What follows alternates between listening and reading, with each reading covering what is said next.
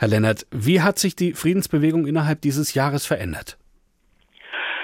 Es ist schwieriger geworden, gemeinsame Aktionen herzustellen. Also früher gab es oft gemeinsame Aktionen von großen Bündnissen, die sich auf einen Minimalkonsens einigen konnten, wo man dann gesagt hat, na ja, an dem Aufruf, da fehlt dies und jenes und damit sind wir unzufrieden, aber es steht ja nichts Falsches drin, also machen wir mit.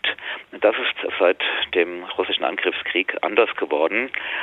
Da gibt es Leute, die sagen, das muss unbedingt rein und wenn das nicht im Aufruf steht, machen wir nicht mit. Oder umgekehrt, dass sie sagen, wenn das da drin steht, das können wir nicht mittragen, dann können wir uns nicht beteiligen. Das ist also ein ziemlich neues Phänomen, dass also diese inhaltlichen Unterschiede eine viel größere Rolle spielen als vorher. Also es gibt mehr Meinungen, die schwieriger unter einen Hut zu kriegen sind. Ja, das geht sogar so weit, dass, das habe ich beim Ostermarsch in Mainz erlebt, als es darum ging, wer unterschreibt den Aufruf. Da gab es einige, das konnte man vorher schon erwarten, dass die mit bestimmten Dingen unzufrieden sind, mhm. weil man ja weiß, wo manche Leute stehen. Aber was neu ist, dass manche Gruppen geschrieben haben, wir können leider nicht unterschreiben, weil wir untereinander innerhalb der Gruppe so uneinig sind. Eine Gruppe schrieb sogar, einigen von uns ist der Aufruf nicht russlandkritisch genug, die anderen sagen, es sei nicht NATO-kritisch genug. Und äh, wo also beide Positionen dann innerhalb einer kleinen Gruppe vertreten waren.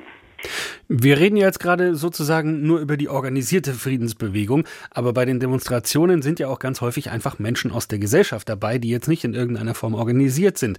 Aber auch die kommen ja offenbar weniger zu diesen Demonstrationen. Woran liegt das? Naja, wir hatten äh, unmittelbar nach Kriegsbeginn hatten wir ja Tausende. Mhm. Da gab es äh, riesige Demonstrationen, die wir schon lange nicht mehr hatten. Und das war schon ein, ein, großer Aufschwung, aber eben auch nur für ungefähr drei Wochen lang. Vor allem, weil damals viele zu Demonstrationen zusammenkamen, die eigentlich vollkommen unterschiedlicher Meinung waren. Es gab dann also einige, die wollten dann mehr Waffen für die Ukraine und die anderen sagten, nein, auf keinen Fall. Und das hat sich dann ausdifferenziert. Also deswegen, deswegen werden wir diese Massendemonstrationen nicht mehr haben, weil diese verschiedenen Meinungsspektren sich inzwischen ausdifferenziert haben. Also die Menschen, die für mehr Waffenlieferungen in die Ukraine sind, die kommen dann nicht zu einer äh, Demonstration der Friedensbewegung. Und das war zum Beispiel im Februar, März für einen kurzen Moment ganz anders, weil das gemeinsame Moment war die gemeinsame Empörung über diesen russischen Angriffskrieg. Da war man sich einig und hat die Differenzen erstmal beiseite geschoben, aber auf Dauer hat sich das dann doch ausdifferenziert.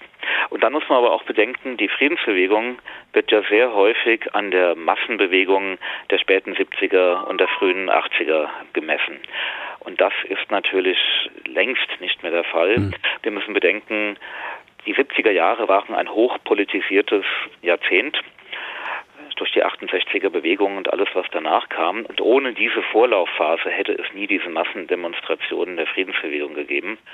Und seit den 90er Jahren ist das Thema Frieden kein Thema mehr für die meisten.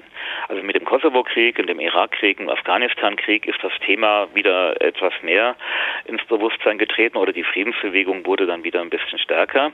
Aber wenn man das vergleicht mit den 70ern, äh, ist das immer noch sehr minimal. Außerdem muss man bedenken, dass gerade Jugendliche, die ja früher einen Großteil der Friedensbewegung ausmachten, also wir waren ja de facto eine Jugendbewegung, dass die sich anderen Themen zugewandt haben. Erstens sind weniger Jugendliche als früher politisch aktiv gewesen, wobei Fridays for Future das dann wieder etwas äh, drastisch verändert hat.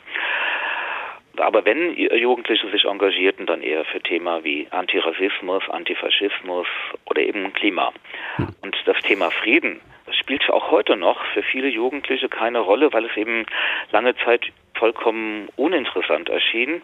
Und auch die Kriegsgefahr, die ja seit 2013 höher gewesen als äh, in den 80er Jahren. Aber das ist nicht ins allgemeine Bewusstsein eingedrungen. Hm. Man kann nicht erwarten, dass eine Massenbewegung sofort äh, innerhalb von wenigen Wochen entsteht.